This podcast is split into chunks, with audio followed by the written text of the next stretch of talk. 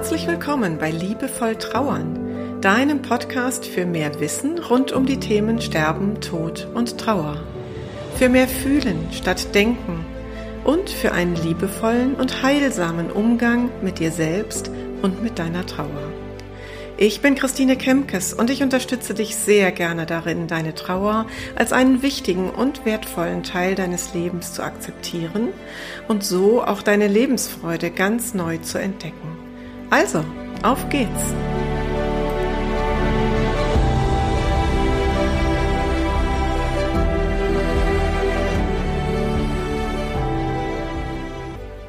Dies ist die letzte Episode in diesem Advent, die letzte Episode in diesem Jahr, bevor sich mein Podcast in einen kleinen Winterschlaf legen wird. Und ich möchte, da wir kurz vor Weihnachten, aber vor allen Dingen kurz vor dem Jahreswechsel stehen, auf genau diese Situation heute eingehen. Ich möchte dir gerne ein paar Hilfestellungen geben für den Jahreswechsel, der für viele Trauernde fast noch bedrohlicher ist als die Weihnachtsfeiertage. Und ich glaube, das hat zwei Ursachen im Wesentlichen. Zum einen, insbesondere für die, die ihren geliebten Menschen in diesem Jahr verloren haben, ist es ja so, dass du dann dieses Jahr beendest, das Jahr loslässt, in dem dein geliebter Mensch zumindest noch teilweise lebendig bei dir war. Und das ist besonders schwer, dieses Jahr dann zu beenden und in ein neues zu gehen, in dem dein geliebter Mensch gar nicht mehr dabei sein wird, zumindest nicht in der lebendigen, leibhaftigen Form. Und auch wenn dein Verlust schon etwas länger zurückliegt und nicht in diesem Jahr 2019 war, dann ist es immer schwierig, ein Jahr loszulassen in der Ungewissheit, was im neuen Jahr auf uns zukommt. Denn genau das, glaube ich, macht Trauernden ganz besonders Angst, diese zwölf ganz frischen, unangetasteten Monate, diese 52 Wochen oder im kommenden Jahr 366 Tage, die voller, ja voller was denn? Voller Trauer sind, das auf jeden Fall. Und wir wissen nicht, was ansonsten sich noch dazu mischt. Und da stellt sich einfach die Frage, wie kannst du diesen Jahreswechsel gut gestalten für dich? Wie kannst du erreichen, dass du einerseits die Trauer im Gepäck hast und andererseits von ihr nicht erdrückt wirst? Wie kannst du erreichen, dass du das neue Jahr mit einem Gefühl beginnst von, ich werde das schaffen. Ich gehe zuversichtlich und mutig in das neue Jahr. Und dafür habe ich Ideen für dich. Und ich möchte in dieser Episode nochmal ganz deutlich betonen, alles, was ich hier vorschlage, was ich dir an Gedanken mitbringe, sind meine Gedanken, die ich gut finde. Aber es kann sehr gut sein, dass du bei dem einen oder anderen Punkt sagst, oh nein, das ist gar nichts für mich. Und das ist auch völlig in Ordnung. Und manches ist auch für dich vielleicht nur vorgedacht und du kannst es dann weiterdenken und auf deine ganz konkrete persönliche Situation beziehen. Ich sage das nochmal so deutlich, weil ich, glaube ich, in der letzten Folge, wo es um Gemeinsamkeit und um Gemeinschaft ging, den ein oder anderen, die eine oder andere sehr herausgefordert habe mit meinen Gedanken. Und ähm, ja, da war es mir jetzt nochmal ein Anliegen, das zu betonen, dass ich ähm, natürlich nicht immer nur Dinge im Gepäck habe, wo du Hurra schreist. Und überhaupt habe ich natürlich keine Schablone für dich, die du über dein Leben, Leben legen kannst und dann wird das alles ganz einfach. So funktioniert eben Trauer leider nicht. Ich möchte dir den Raum geben, in dem du dich ausprobieren kannst und in dem du für dich neue Perspektiven neue Blickwinkel, neue Haltungen ausprobieren kannst. Also legen wir mal los. Ich glaube, es ist ganz wesentlich, dass wir nicht so einfach in das neue Jahr hinüberstolpern. Ich glaube, es ist ganz wichtig, dass wir das Alte sehr bewusst abschließen. Und dafür möchte ich dich einladen, dass du dir Zeit nimmst, mal zurückzuschauen auf dieses Jahr 2019 und genau hinzuschauen, was war denn an diesem Jahr an Gutem in deinem Leben, und was war an Schmerzhaften in deinem Leben und würdige das alles, was da war. Ich mache das gerne auf zweierlei Art. Zum einen gucke ich gerne in meinen Kalender und wenn ich da so Termine drin finde oder Notizen, manchmal mache ich mir auch so Merker in den Kalender, dann kommt, wenn ich das dann wieder so sehe, kommt die Erinnerung an diesen Moment zurück, an diesen Termin, an dieses Ereignis, an das Problem, was ich da vielleicht gewälzt habe. Und das Gefühl dazu stellt sich auch oft ein. Und das Zweite ist, dass ich danach oft in meine äh, Fotos, in meine Bilder gucke. Fast ausschließlich, wie die meisten Menschen, fotografiere ich mit dem Handy. Ich fotografiere ja sehr gerne und ich fotografiere auch viel auf meinen Gassi-Runden mit dem Hund in der Natur. Und das sind dann schon mal auch so Makroaufnahmen. Und wenn ich da so durchschaue, dann kommt ganz oft das Gefühl auch zurück, was ich in dieser Situation hatte. Und ganz oft stellt sich sehr, sehr viel Dankbarkeit ein in dem Moment für all das Zauberhafte, was in diesen ganz klitzekleinen Momenten liegt, wenn die runtergefallenen Blätter beispielsweise von Raureif überzogen sind und die Sonne da morgens draufsteht. Oder wenn im Frühling die allerersten Knospen sich zeigen und sich die Natur so ihren, ihren Weg sucht. Ähm, also das ist mein Medium, sind meine beiden Medien zur Rückschau, Kalender und Bilder. Und ich lade dich ein, wenn du auf welche Art auch immer auf dein Jahr zurückschaust, dann das, was gut war und das, was nicht so gut war, auf Zettel schreibst. Und zwar jeweils auf einzelne Zettel.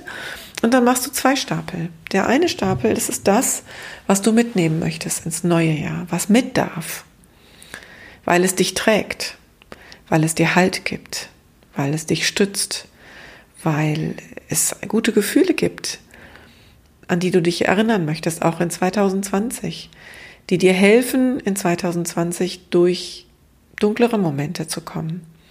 Und ich möchte dich auch einladen, du weißt ja, wie ich zum Thema Trauer stehe, die gehört nun mal zu unserem Leben dazu, wir sollten sie nicht bekämpfen. Nimm auch deine Trauer mit. Sie darf da sein. Also nimm auch die traurigen Momente mit. Und dann gibt es aber doch vielleicht den Stapel mit Zetteln, wo etwas draufsteht, von dem du sagst, das möchte ich eigentlich gerne im alten Jahr lassen. Das darf nicht mit, das soll nicht mit. Und darunter fallen für mich Dinge, die du vielleicht getan hast und wo du dann gemerkt hast, das tut dir nicht gut. Vielleicht auch Menschen, von denen du in diesem Jahr enttäuscht wurdest, die du nicht mitnehmen möchtest. Vielleicht auch ähm, Dinge, die du ausprobiert hast und wo du für dich sagst, nö, das war es nicht so. Ähm, das werde ich nicht weiter in mein Leben integrieren. Diese Dinge legst du auf einen anderen Stapel. Und dann kannst du dir überlegen, was du mit diesen beiden Stapeln machst. Eine Idee ist, den, der nicht mit soll, also die Dinge, die nicht mit sollen ins neue Jahr, verbrenne die.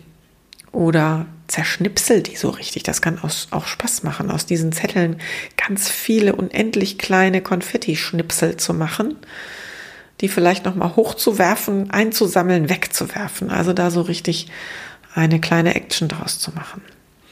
Und die guten Dinge, die kannst du beispielsweise in eine schöne Schachtel legen oder in eine Mappe oder zusammenfalten und in ein schönes Glas, in ein schönes Behältnis.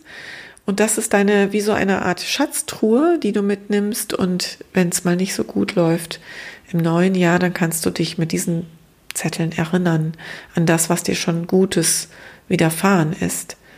Und ja, vielleicht bekommst du dann auch gerade die passende Anregung, was du dann in dem Moment tun könntest, weil dir vielleicht einfällt, ach ja, ich könnte ja mal meine Freundin Claudia oder meinen Freund Bernd anrufen. Mit dem hatte ich ja damals so ein tolles Treffen oder ähm, so eine schöne Zeit. Den rufe ich mal wieder an, das tut mir gut. Ja, das heißt also, das alte Jahr würdigen mit allem, was war, ist, glaube ich, ein erster heilsamer Schritt, um diesen Jahreswechsel gut zu begehen. Und dann kommt der zweite Schritt, nämlich die Frage, was wird denn mit 2020? Und da sind ja so Vision Boards ganz in, dass man sich eine Vision baut für das kommende Jahr. Ähm, das möchte ich auch, also das finde ich gut. Das ist auf jeden Fall eine gute Sache, ist aber für Trauernde oft gar nicht so leicht, eben aufgrund de, der Situation, die ich schon eingangs geschildert habe, dass dir eben diese zwölf Monate vielleicht richtig gehend Angst machen. Dass du Angst hast davor, wieder ein ganzes Jahr in Trauer zu haben. Deswegen rate ich dir, denk gar nicht an diese zwölf Monate oder vielleicht sogar an das ganze Jahrzehnt, in das wir jetzt gehen. Denke erstmal nur an den ersten Monat, an den Januar. Und überlege dir, was du dir im Januar Gutes tun kannst. Und wenn du zum Beispiel feststellst, dass die Wochenenden immer schwierig für dich sind, weil du dann raus aus dem Arbeitsrhythmus kommst, dann überlege dir ganz genau, was du an diesen vier Wochenenden machen könntest, wen du treffen könntest zum Brunchen oder um ins Kino zu gehen oder um dir Konzertkarten zu kaufen oder um einfach mal nett zusammenzusitzen und zu quatschen. Oder dir für dich selber etwas Gutes zu tun. Vielleicht hast du auch festgestellt, als du auf das Jahr 2019 geschaut hast, Mensch, ich habe manches, was ich so gerne eigentlich mache, gar nicht gemacht in diesem Jahr. Und wenn du da mal so ein bisschen nachspürst, dann entdeckst du vielleicht doch, dass da was dabei ist, auf das du mal wieder Lust hättest.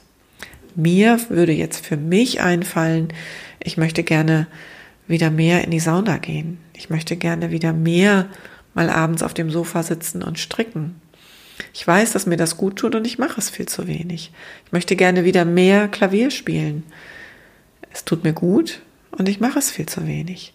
Das sind jetzt meine Beispiele, die vielleicht überhaupt nicht zu dir passen, aber denk mal drüber nach und vielleicht findest du Dinge, die dir trotz Trauer und obwohl du vielleicht manchmal in so einen Modus verfällst, eigentlich ist alles gerade doof, ähm, wo du merkst, okay, auf diese eine Sache hätte ich jetzt echt mal wieder Lust und das will ich mal wieder ausprobieren. Und vielleicht magst du dir genau das für den Januar vornehmen. Und wenn du dann noch weiter über 2020 nachdenkst, dann kannst du vielleicht auch schon mal so ein bisschen vorspulen und gucken, was wird es denn an jetzt schon absehbar schönen Ereignissen geben. Also vielleicht hat dein Patenkind einen runden Geburtstag, vielleicht heiratet jemand in der Familie, vielleicht ähm, weißt du jetzt schon, dass es irgendeine ein großes Fest geben wird. Vielleicht hast du schon einen Urlaub gebucht oder spielst mit dem Gedanken, ähm, etwas zu buchen, was dir eine schöne Auszeit gewährt. Vielleicht hattest du in diesem Jahr einen tollen Urlaub, wo du sagst, oh ja, eigentlich wäre es ganz schlau, das im nächsten Jahr wieder zu tun. Und vielleicht hast du sogar dann Lust, schon mal nach, dich nach einer Buchung umzusehen. Also wenn du auf das Jahr in Gänze schaust, dann versuch erstmal so die Highlights rauszupicken und nimm dir diesen ersten Monat vor. Und dann nimmt es, glaube ich, dem Jahr schon ziemlich viel an seinem Schrecken, von seinem Schrecken. Und als dritte Idee für diese Episode habe ich dir nochmal meinen Gedanken mitgebracht, den ich immer wieder mal formuliere. Versuche nicht dagegen anzukämpfen. Versuche nicht in diesen Modus zu gehen, ich will das nicht. Ich will kein neues Jahr und ich will auch keinen Jahreswechsel. Und ich will auch keine, keine Party und ich will nicht feiern und ich will das alles gar nicht, sondern versuche wirklich anzunehmen, was ist. Und wo steht eigentlich geschrieben, dass man Silvester feiern muss, dass man Silvester Raketen abfeuern muss, dass man Silvester mit anderen Menschen zusammen verbringt? Ich sag dir ganz ehrlich, ich bin selber ein ziemlicher Silvestermuffel in den letzten Jahren geworden. Und das hat noch nicht mal was mit Trauer zu tun, sondern unter anderem beispielsweise damit, dass ich diese ganze Knallerei nicht nur unter Umweltgesichtspunkten, auch aus anderen Aspekten heraus ganz schrecklich finde. Und mir ist ganz oft danach, einfach nur ins Bett zu gehen, wie immer, und am nächsten Morgen wie immer aufzustehen. Und wo steht geschrieben, dass das doof sein soll? Also soll heißen, bekämpfe nicht deinen Gedanken, mir ist eigentlich nur danach, den Abend wie immer zu verbringen. Nach was anderem ist mir gar nicht. Wenn es so ist, ist es doch völlig okay. Dann mach das so. Das Einzige, was ich dir raten würde, wenn du in einer akuten Trauersituation bist und du entscheidest, Silvester alleine zu verbringen, dass du dir einen Plan B machst. Dass du eine Notfallnummer beispielsweise hast, eine Freundin, einen guten Freund, eine Nachbarin, die du anrufen kannst, den du anrufen kannst, wenn dir dann doch die Decke auf den Kopf fällt. Das wäre in der Tat eine Empfehlung, wenn du gerade in einer akuten Situation bist, dass du so einen, so einen kleinen Notausgang dir baust, für alle Fälle.